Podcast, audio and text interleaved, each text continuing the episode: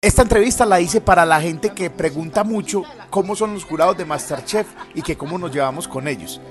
Pues hoy voy a hablar con Nicolás de Subiría, un chef profesional que sabe mucho de lo que hace, que tiene muchísimas sorpresas para contar y sobre todo que es un bacán. Cuando trabajamos juntos hablábamos mucho pero siempre nos quedaba faltando. Entonces esta es la conversación que teníamos pendiente.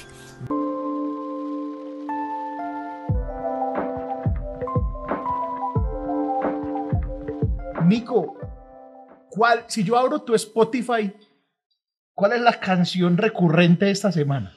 De esta, ¿O de este mes? De esta semana, mira, te voy a contestar esa pregunta de, de, de, de esta semana, lo que más he oído y no necesariamente en Spotify por el tema que te voy a decir. ¿Sabes? Todo el tema de la inteligencia artificial.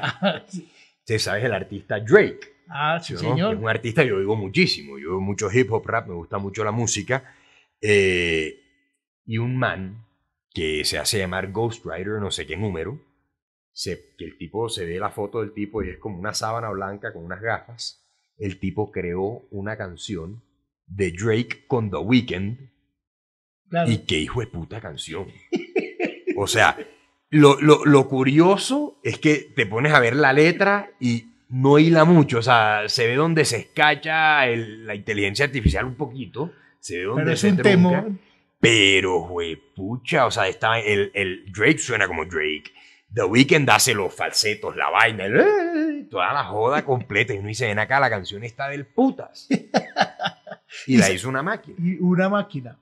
En la, en la primera iteración de la bendita máquina. Estamos viendo el despertar de esa joda. O sea, sí, exacto. No estamos diciendo que, que ya eso ya se acabó de inventar. Eso apenas. no, eso apenas están raspando la superficie en ese tema y, y es un tema que personalmente lo veo muy excitante y muy asustador también. O Sí, sea, no, a mí tiene- también me azar. tiene ambas vainas. Oíste, pero yo no. Pero yo creo que la gente que está viendo estaba esperando que dijeras Dios me silvestre. No, papito, ven acá. Eh, Eh, malo para oír vallenato.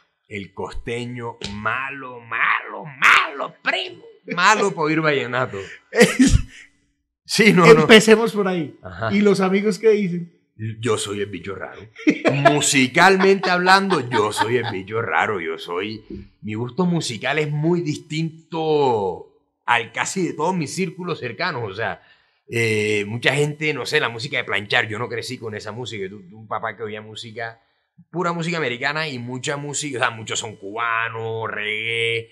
Pero nunca, por ejemplo, en mi casa las baladas nunca fueron parte de la selección musical. Entonces, es, y, menos el vallenato, nunca, nunca en ninguno de los dos lados de la familia fluyó. Desde pelado yendo a parrandas con mis amigos, no me perdía ni una, yo iba, pim pam, yo decía, me gusta la música, pero me gusta la parranda, me gusta la fiesta. Pero, pero, Qué linda frase, así se puede llamar el libro. Bueno. o sea, no me gustará la música, pero la, la parranda, sí. me gusta, eh, la parranda sí para adelante. Eh, sí, pero por ahí, por ahí va la vaina, o sea, no, no, no, no, no, no. No fue fácil acomodar mi, mi, mi gusto musical entre, entre, entre mi gente. ¿Y qué es lo más costeño que tenés? que es lo más costeño que tenés. Mi cocina es muy costeña, Ok. mi hablado, eh, todo, mi sangre, todo, todo. Sé, mi ser es costeño. O sea, yo vivo en Bogotá ya más de la mitad de mi vida. eh, eh, pero nada, 100% costeño.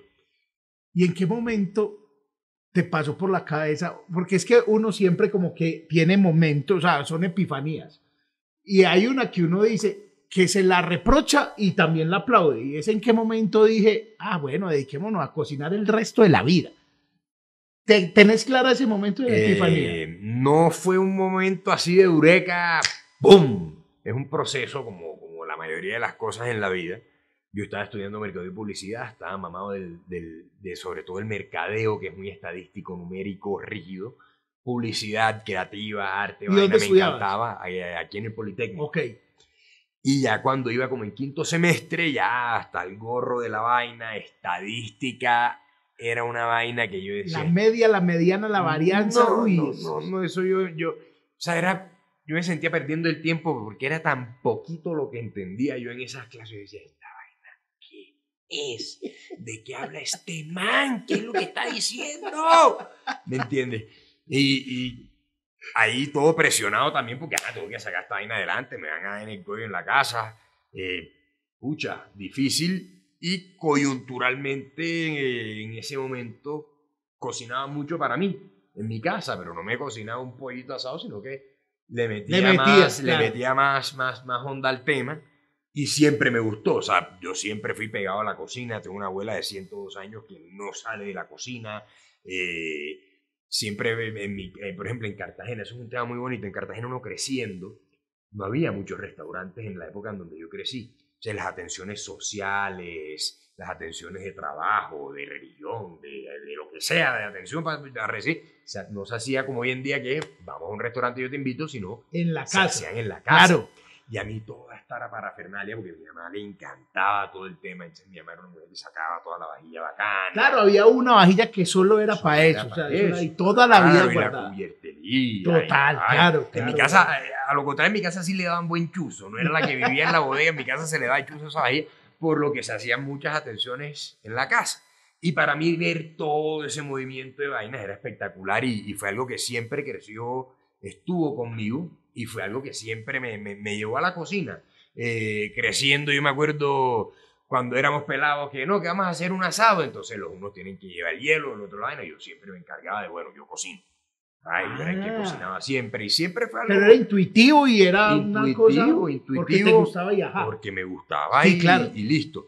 Y entonces en ese momento ya cuando estaba mamá de, de estudiar mercado y publicidad, eh, ahí estaba viendo más cocina que nunca. eh, me acuerdo del canal El Gourmet en ese entonces, estaba súper top, top.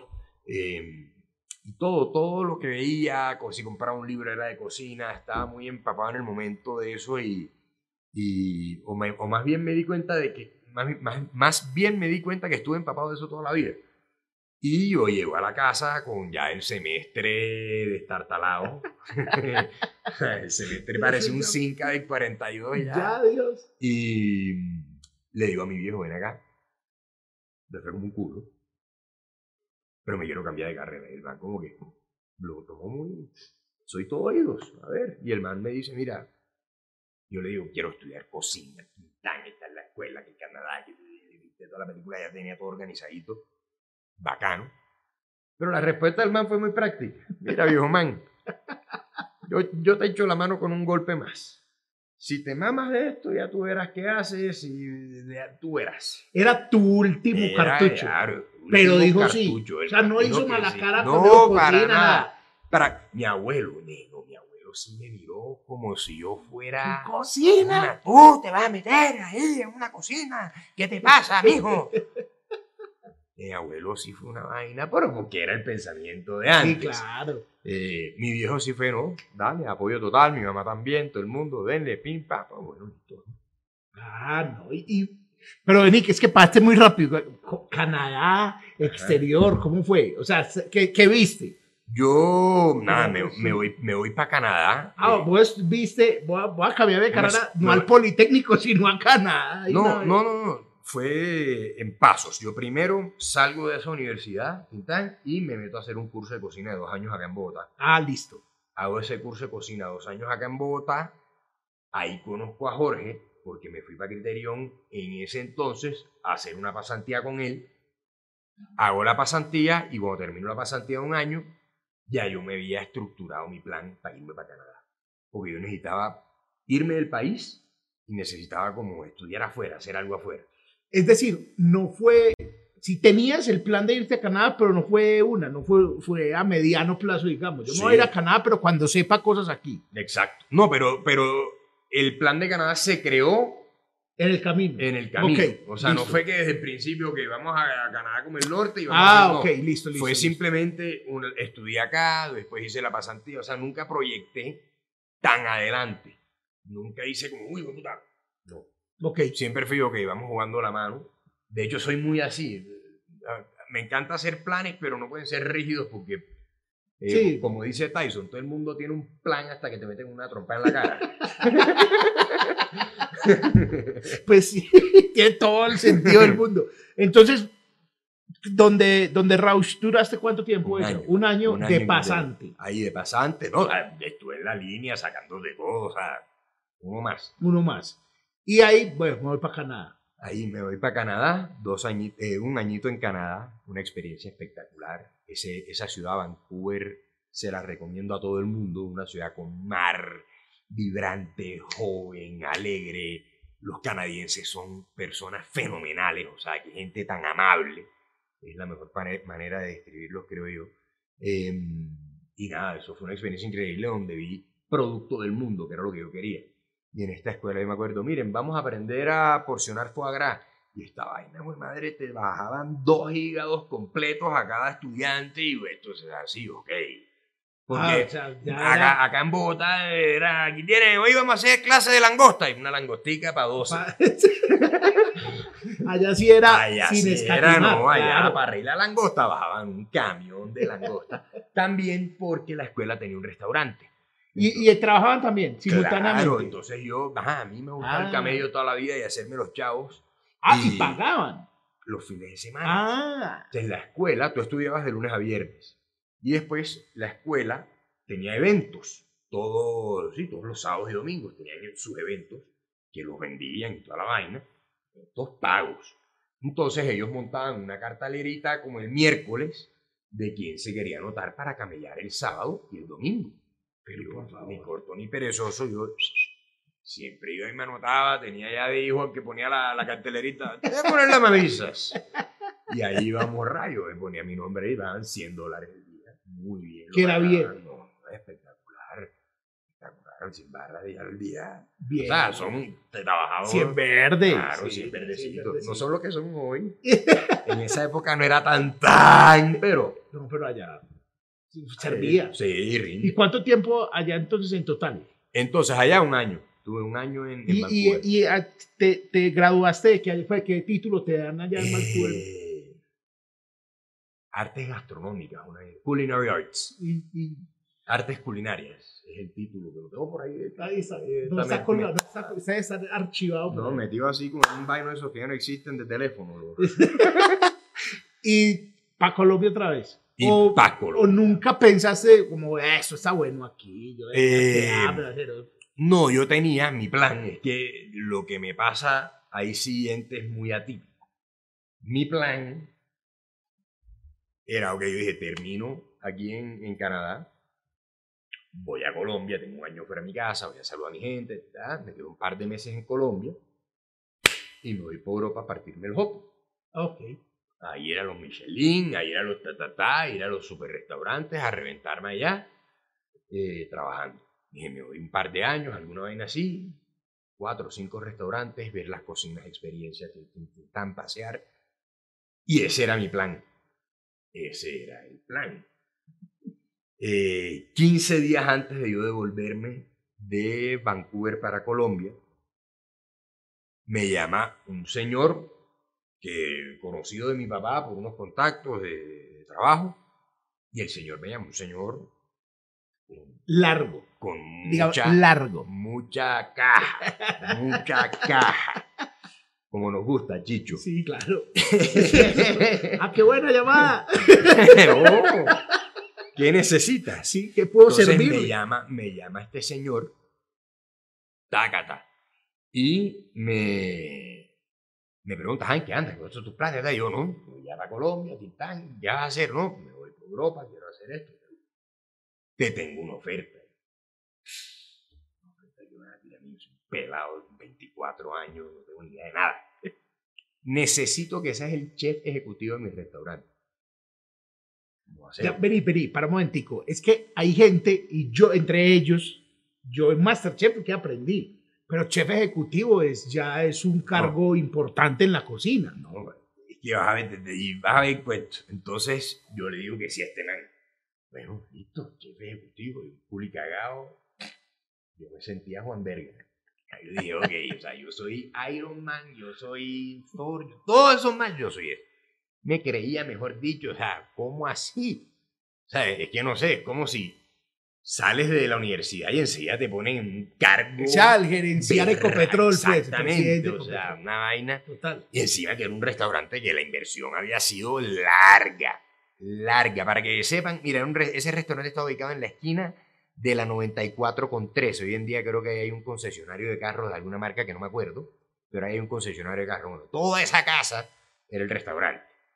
Entonces yo, bueno, llego, pan, el man yo llego, me atienden como un príncipe, me ponen camioneta, vaina, apartamento, mientras yo conseguía el mío, todo. O sea, una vaina que yo decía, aquí qué está pasando, yo decía, de pronto, no sé, me van a picar un día. Esto pinta muy bien. Ya.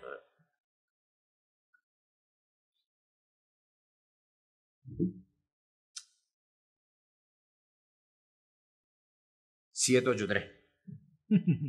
Entonces, ¿por dónde iba? Eh, que, que, que te atendieron. Ah. Entonces te atendieron como un rey. me atendieron. De esas cosas que uno dice, esto Mm. aquí está tan raro, que me irán a pedir? Muy loco, muy loco. Y entonces, ra, arranca la vaina, yo llego, pim pam, y me encuentro con una de las lecciones al final de lo que me pasó más lindas que me ha dado la vida. Yo llego a ese restaurante, pero 24 años, estudié en Canadá creyendo como si, si hubiera hecho una vaina en Harvard, qué sé yo, eh, a una brigada de cocina ya existente, o sea, ya había una brigada establecida. Ay, muchacho. Y yo llego con la arrogancia de San Quintín.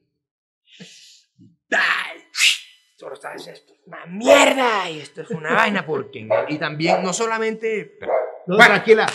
Dale. Juana, Juana, eso queda, eso hace parte Bueno. de la familia también, déjala. Entonces... Y llegaste allá y eso está todo mal. sí, Mm, porque ese es llegué. el tiro. Todo, Todo está, está mal. mal, esto no funciona, pero también uno lo hace en el sentido de ver que así era la cocina antes, Chillo. Antes la cocina era dura y era de humillar y era de coger cocinero y Es que ese es, el, trapearlo. tema, que si es, un- si es verdad que la cocina era el lugar la más hostil de la cocina tierra. podía ser uno de los ambientes de trabajo eh, interpersonalmente hablando. Bueno, no es lo mismo una mina de carbón allá abajo, ¿verdad? Digo, en, en relaciones de personas y, y también la misma cocina es una caldera. Hostil. Es hostil, es presión, es voleo, es rapidez, es, es inmediatez, es responder. Sea, tienes que tener 40.000 cosas en la cabeza. Eh, y bueno, ajá, yo llego a esta vaina. ¡Todo una mierda! ¡Todo mal! ¡Ah, feo! ¡Inmundo! En Masterchef soy un osito al lado de esa vaina. esa. Entonces, ra, a la semana, María, yo tenía a toda la nómina de esa verga en contra mía. O sea, yo decía, vamos a poner aquí verde. Esa vaina la ponían roja y a la izquierda, para el otro lado. Y un señor, un señor, un lavaplatos, que un cucho que se me escapa el nombre de él ahora, pero yo siempre lo tengo en el coco. El man se me acerca. ¿Qué trata hacia la gente? Porque Helado, helado, helado, helado, porque trata hacia la gente. No, no- supe por qué, cómo responder. Más allá de así funciona esta vaina. Oh, Esa fue mi, mi respuesta. Y el viejo dijo, eso se gana, pelado. Eso hay que ganarse. Usted no puede llegar aquí, ah, porque... Y le estoy diciendo esto, y no sé si me va a costar el pellejo, pero yo se lo tengo que decir. Y eso me quedó en la cabeza.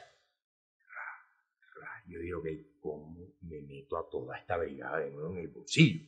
Porque yo no Me puedo... van a comer no vivo puedo, acá. No puedo ir donde el man que me acaba de contestar, oye, no quieren trabajar. Dile que, que sigan mis órdenes. No, marica, esta es nada, solución, hermano. Y nada, ahí, ra, un día cogí almuerzo personal, toda esa semana les hice el almuerzo yo, eh, un trato estricto, pero sin humillar, sin maltratar, sin tan... Y, y eso a mí me, me, me, me, formó. Muy, muy temprano yo nunca quise ser el tirano en la cocina, el chef eh, duro, ay, este chef. No, que haya un respeto, que haya un rigor, que haya una vaina, pero, pero, pero todo el mundo estamos en las mismas a la hora del almuerzo de familia, que es como se llama el almuerzo de, de personal. Nos sentamos todos en la mesa y almorzamos todos juntos. eh, y son cosas bonitas a raíz de- del solo el trato. Ya hoy en día tú vas a los restaurantes y ya tú ves a la nómina comiendo en el salón. Antes la nómina comía En- en una mesita muy no, en las escaleras de atrás, Sí, o en- claro. en, un mesón parado, en una, una, en una canasta de gaseosa.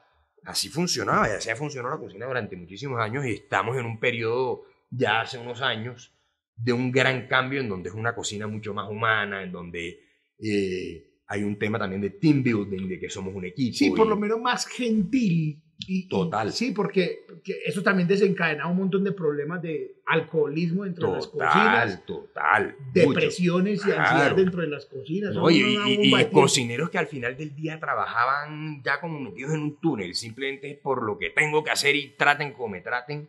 Hay una serie muy bacana, está ahí en Star Plus, píllate la se llama. The Bear. Claro, ya, ¿Ya te la viste? Obviamente. Hay ¿Ves? De, de eso hablar. Así, así, el chef cuando coge este man, ah, gusano mal parido, escoria mundial. Así. Hay- y, y hay otra muy estresante, hay un episodio muy estresante, no los vamos a contar porque véanla. Buena. es muy buena. y ya viene la segunda temporada. El oso, la, la buscan, está maravillosa.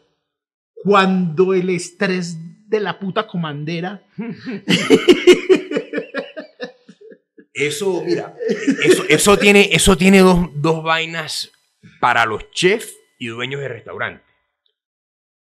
Y sobre todo, más que todo para el chef, porque el chef es el que baila la, la- la línea entre ser el dueño del restaurante, pero también tener la operación al cuello. total.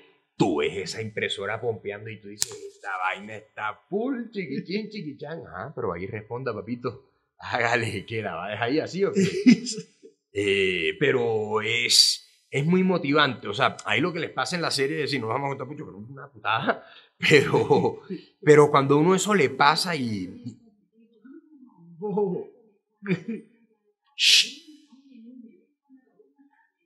Me gusta eh, que, que en cualquier momento dice. Llevamos media hora hablando y apenas vienes a responder. Sí, se metió. Oíste, eh, sí, que en la- serie uno termina sintiendo el estrés. Claro, uno, total. que no tiene nada que ver. Claro. To- Pero es, que, eh, pero es que eso es lo que hace una buena serie. Cuando una buena película, la vaina está con la atención y tú te tensiones es porque están haciendo bien la tarea ya. Se me ocurre una pregunta y es, ¿la cocina es lo suficientemente justa con los cocineros? ¿Es lo suficientemente amable? ¿Le regresa lo que les dan? Porque es que Sí, o sea. Yo creo que uno de cocinero, yo no soy cocinero, yo hice la carrera en Masterchef, que es una carrera estresante también. Me he metido a cocinas, estuve en servicios eh, allá en Masterchef. Ahora tengo la posibilidad de, de tener un sitio que tiene cocina y tiene servicio y es estresante, pero yo no puedo decir, yo soy chef del que ha sentido eso, vos llevas años haciéndolo. Ujú. Entonces yo siento que ustedes le entregan a la cocina la tranquilidad. Muchas veces el tiempo libre. Cocinero tiene muy poco tiempo Ujú. libre porque, pues obvio, la gente quiere ir a comer el Sí, fin de esa semana. fue una frase de mi papá. Antes, cuando le dije, voy a estudiar cocina, vaina, tú vas a trabajar cuando todo el mundo va a rumbear. Total. Y todo el mundo va a rumbear cuando tú vas a trabajar. Le das también los dedos, la integridad, la salud, porque es que pararse al frente de una plancha dentro, de un fuego. Y es, y es un trabajo, Chicho, que la gente, la cocina es creativa, la cocina está atrás, pero es que eso es solo el primer punto en la cocina. Porque en la cocina tú, para desarrollar un plato, listo, es el arte, la vaina y la parte bonita, ¿verdad? Pero ya después lo que de verdad hace berraco ese plato es que lo puedas hacer 50, Claro. 80, 100 veces todos los días, igualito, perfecto, delicioso. Muy- y entonces a lo que voy es, la cocina sí regresa a todo eso. No lo, no lo hablemos en, en plata. los regresa y algo que me encanta decir, los regresa y cada vez lo, lo va a regresar más. Por lo mismo que veníamos hablando, la cocina hoy en día es más amable. Ya, por ejemplo, los turnos partidos se tratan de evitar. Ya los turnos partidos son como un oasis. O sea, un turno partido para los que no entienden es, llegas al restaurante a las 11 de la mañana, trabajas hasta las 3 de la tarde, 4 de la tarde, vuelves al restaurante a las 6 y media y sales a las 10 y media de la noche. Entonces, Muy es, duro. es muy duro y ya eso se está quitando, ya eso se está acabando, ya cada vez hay mejores sueldos. eh, pienso que estamos en, en una transición súper positiva en la cocina y, y respondiendo a tu pregunta totalmente. O sea, por eso vemos, nos metemos en restaurantes de toda la vida y vemos que hay cocineros y cocineras ahí que llevan 30, 40 años metidos en la cocina y son felices, son su trabajo. Probablemente son personas que si los pones detrás de, los pones detrás de un, de un vaino, eso es un banco, se meten un tiro. Así como el del banco probablemente lo meten en la cocina también, se mete un tiro. O sea, Claro. yo pienso que ahí, ahí somos animales de, de, de costumbres y de gustos y que nos gusta hacer ciertas cosas. O sea, eh, por eso tenemos todo tipo de trabajo y todo se ocupa. Lo dicen en el fútbol, es que no lo vas a entender. no lo vas a entender. ¿Qué es lo que mejor te queda? eh, si vos decís, eventualmente va a haber un concurso de cocina, mundial de cocina, y la vida te puso ahí. Y vos decís, No, ahí es sí, distinta la pregunta que porque es que ahí, ahí, ahí, ya no se voy- no- yo en una competencia de cocina no voy a preparar el plato que más me gusta. Ah, es el que bases a descrestar. Bajes a descrestar, bajes a un derroche de técnica, de ingredientes. Y lo tenés, ese lo tenés. Eh, no, no, no. ese se va creando. ese se va creando. Listo, Porque entonces- es que de nada te sirve crearlo porque se muere en el tiempo. O sea, yo pienso que también la creación de un plato tiene esa inspiración bonita de tu tiempo, tu momento, en lo que estás, de lo que te has comido últimamente, Total. el último viaje que te echaste. Claro. Todas esas vainas te prenden el bombillo. Bueno, pero entonces la voy a cambiar. Digamos que no es un mundial de cocina, es peor o mejor, más exigente. Hay que servirle al viejo. Y el viejo va a decir, siquiera le pagué esta carga a este huevón. Cógele cocina. Uf. No, al viejo, no, porque es que esa me ha tocado probársela varias veces. al man le encanta una pastica que yo hago que se llama alio olio, ajito laminado, pero se la hago con cangrejo. Entonces es alio olio con cangrejo, el man flipa con la vaina. No, Otra- otra vuelta. Arroz caldoso, un arroz caldoso, unos buenos langostinos, si consigo caracol, maravilloso, pues el caracol tiene un yodado espectacular. Eh, nada, el viejo le he cocinado ya, ya, ya, ya esa deuda ya la dijo, saldé. ya te dijo, ay, mi hijo, siquiera de puro estudio usted Nada, estudiar no, con mercadeo. nunca, ¿No nunca. Yo tengo un papá de esos que yo, mi papá nunca me ha dicho un te quiero. Ah, pero sí. no es- me cabe duda que el man me ama, me adora, no, no me queda duda, de- pero no es de esos papás de te quiero, hijo, oye, qué berraco, el día que lo lleva para te ah, bueno, bien. Jurado de un programa de televisión importante, va.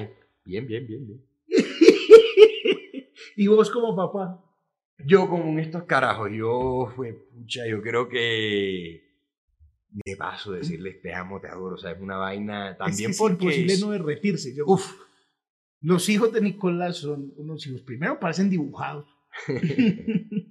El niño estaba más pequeño, pero la niña es Siena. increíble. O sea, eh, la llevaron varias veces al set Sí. y todos quedamos como, ¿por qué no viene diario? Eso Es una, increíble. una- es una vaina indescriptible. Es el cliché de la vida hablar del amor de los hijos, porque es que eso es como que andar de Barranquilla, el que lo vive y el que lo goza. Solamente teniendo hijos sabes lo que es esa vaina. los pelados, como les digo, voy con los pelados. voy Con los pelados. Pero, ¿qué sentís vos? O, eso puede ser inconsciente, que rompiste esa cadena, que es una cosa rara, o rompiste esa tradición, porque seguramente tu papá, el abuelo tampoco. Tampoco, dijo. tampoco. Eso, es, que era otra generación. Sí, claro, y ahora esos vos- viejos eran de otra madera. Esos, esos viejos no cambiaron un pañal. Esos viejos no supieron si estaba cagado o meado el pelado. No, nunca. Esos manes vinieron a conocer al hijo cuando tenía como cuatro. ¡Eh, ¿este quién es, amigo? Ese es tuyo. ¡Ah! Era otra vaina. Era Y, otra vaina. y sentís algo con eso, o sea, como que, bueno, ya mis hijos van a poder expresar el amor, van a poder... Te digo que no se lo cargo a mi papá. O sea, no, No, no, no. tengo un sentimiento como que, joda, me hubiese gustado que me diera más que no, para nada, porque lo demostró De a otras capacidad de maneras, otras claro. mil maneras. Sí, Eh, no sé, yo pienso que también es un tema como generacional, eh, que en esa época no se decía esa vaina. Tengo amigos, por ejemplo, el papá de mi esposa tiene exactamente la misma edad que mi papá, del mismo año, los dos, del 49. Y el papá de mi esposa sí les dice a sus dos hijos, a, tienen hombre y mujer, a los dos te quiero, te amo, te quiero. te- es una, es, es Es una vaina como muy de casa, es, es, no pienso que hay mal ni bueno, lo, importante es mientras hay amor y se demuestre de alguna manera, hágale. Chévere si se hace también verbal porque es bonito, o sea, a mí el decir te amo a mis hijos, me, me, me- yo lo digo y me, da felicidad. total. Hay un momento en la vida en, la que, en el que todo ser humano, y no es una respuesta definitiva, dice, ah, puta, la logré. Algo que, que detona, te lo voy a poner. Por ejemplo, un día yo renuncié a un trabajo y dije, lo logré. O sea, ya logré en la vida algo Chulear. que renunciar a algo para estar tranquilo, lo logré. Ujú. Vos has dicho lo logré y recordás el momento y dices, ah, ya, la logré, bien. Lo tengo. En el sentido, de, el- lo logré no de logré la vida, sino logré hacer el cambio. Ujú. Cuando me pasé de, estudiar, Ese fue el ese momento. fue mi momento. Eso fue- fue un momento pivotal en mi vida en el que todo dio una vuelta eh, y te enseña vainas bonitas. Yo pasé de ser el vago allá en, en, en Mercado de Publicidad al ñoño de acá de la Escuela de Cocina de Bogotá. Yo era el nerd, yo era profesora, pero ¿por qué no pone más tareas y por qué no pone más vainas? ¿Por qué no nos ponemos a investigar esto? Eh, leí esta técnica, ¿por qué no nos enseña? El nerdo, nerdo. ¿En algún momento vos pensaste en La Plata estudiando en cocina? Eh, no, la verdad que no. O sea, en un sentido como... Te lo respondo así, primó más, voy a hacer lo que me gusta, que vamos a hacer caja. Bien. El vamos a hacer caja, yo pienso que uno en la vida, si logra hacer algo muy bien, ta, ta, al final hay caja. Entonces, como que no me preocupé en ese momento por, por, por, vamos a estudiar esto para hacer plata ya. No, yo ahora quería estudiar eso porque eso me hacía feliz y porque probablemente también iba a haber caja al final del arco iris, pero no, No Era era, la el razón objetivo, primaria. claro. No era el objetivo, está muy bonito. Entonces, hablando de eso, y llegaste a Masterchef. Yo este programa, ahorita le dije a Claudia, eh, se nota, estábamos grabando el mismo día. Gracias a Claudia, vamos. Dijo, no, trabaje. Sí, vaya, vaya, vaya, vaya. Yo tengo mucho que agradecerle a cada persona que pasó por Masterchef cuando yo estuve. Y a vos te agradezco, uno, la energía que le pusiste siempre a todo. Dos, la pasión.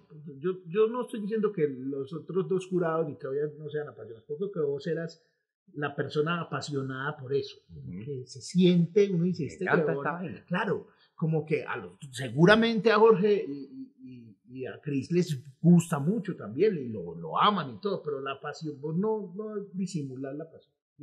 Y una de esas cosas, Nico, es que vos probás pues, puta, unas cucharadas. Pues compadre. Es ¿Cómo que no, no, no, no, no, un- uno como, yo no podría probar, yo a mí, no, no, yo, no mi lengua, mi lengua es grande, necesita que se cubra de sabor y masticar y, y- y el bocado grande tiene otra vaina. El bocado grande también te mide el nivel de saturación de un plato. Es decir, yo en un, no puedo saber si yo me pudiese comer esa vaina completa o no. Mientras que si yo me como un bocado completo, ya yo puedo medir, ok, esta es la porción, hay tantos bocados, este bocado estuvo así. Está correcta la porción. ok, esa es una muy buena explicación. Pero también es como aventado, es como tirarse en una Es que, en un paracaídas, no. porque es que vos no sabes qué hay ahí. Sí, o sea, no total. El participante si la cagó mal No. o si es un plato de dioses. No, puede pasar de todo. Y hay, y hay veces que esa vaina es medusa, parece de dioses, pero esa vaina dentro está más envenenada. No, a mí nunca se me va a olvidar la... ¿Qué fue lo que hizo Oscar Córdoba? Como un oso buco, una vaina así. Y el man confundió, creo que la fécula con el bicarbonato de sodio. Entonces Oscar, al final, como para espesar su salsa, le echa, Uy, le y le manda bicarbonato, pero con gusto. Y entonces, bueno, ya, Oscar, adelante. Y viene Oscar, qué puta, cagado del susto. Ese man, man que en la bombonera no le tiembla un pelo, marica. Y trayendo un plato de comida a la trina, el man, uy, puta. Y, y entonces viene Oscar así, con una sonrisa preocupada. Y yo veo el plato y esa vaina está Uy, no, efervescente. no, no. Efervescente. Y para mí es una gran falta de respeto no probarle el plato a alguien. Te mandas una cucharada. gratis. No, ese sí le Sí, hice, sí, sí. ese sí le hice hasta con el tenedor ahí un rayoncito. O quitar, no fue tu día. Gracias por tus servicios a este país. Nosotros tuvimos un reto, eh, yo me acuerdo en la temporada donde estuve, de cocinarles a ustedes con productos que a ustedes no les gustan. Sí. Sí, sí, sí. que fue un reto muy teso porque yo de entrada uno sabía, a ellos ya no les gusta, o sea, les parece una mierda lo, pero, el producto. pero mira qué lindo reto. Poner algo a andar. Sí, poner claro. una vaina que, ¿entiendes? A, a buscarle la, la, la arista. el- Pero nosotros sabíamos. Sí, claro.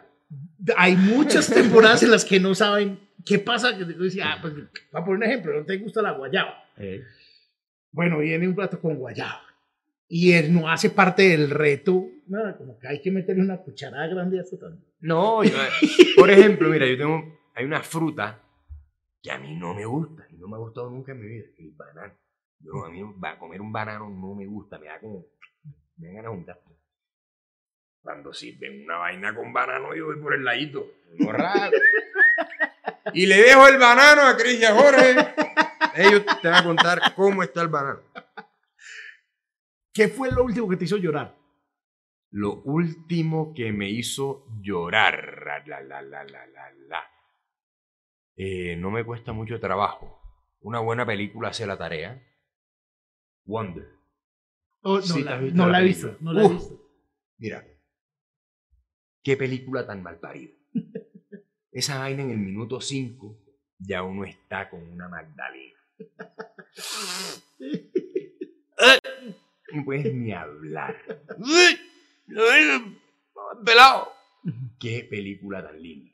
Qué lección de película. O sea, y la valora uno más siendo papá porque claramente puedes entender más la Y se meten por ahí, más, ¿no? claro. Y el tema es, un pelado que lo dicen al principio de la película, así que no estoy spoileando nada, que le hacen 27 cirugías desde que nació. El pelado es totalmente deforme y la película arranca cuando tienen que mandar al pelado al primer día de colegio, cuando toda su vida, 13 años, que creo que tiene el niñito, su mamá había sido su profesora.